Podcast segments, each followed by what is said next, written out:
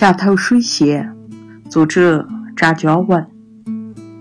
浓香扑鼻，一抬头，少年瞧见墙头上那盆绿草开花了，花簇如雪，在冷飕飕的晚风上轻轻摇晃。踩上花坛，双手扶笔，再踮起脚脚。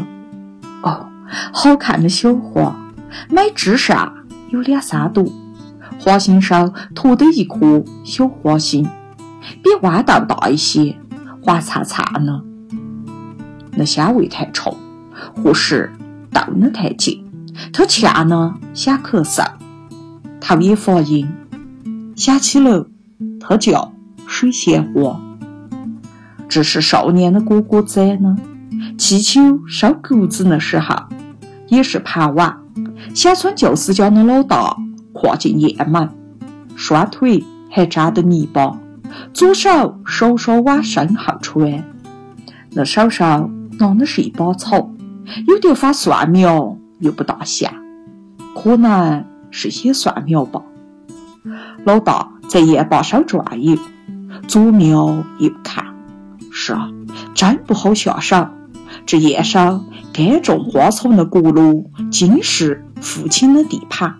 而菜叶是母亲的王国，都惹不起，动不得。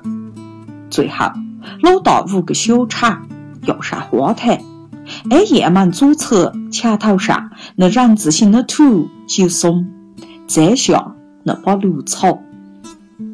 要了把水仙，老大说：“随便摘摘。”水仙，少年觉得这名字好听。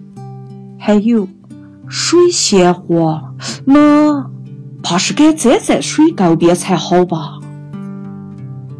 眼下叶子上开的花，而且漂亮呢。这些天就只见这水仙。喜欢花花草草呢，都是些男人。女人只喜欢采叶子，还有街上供销社卖的花布。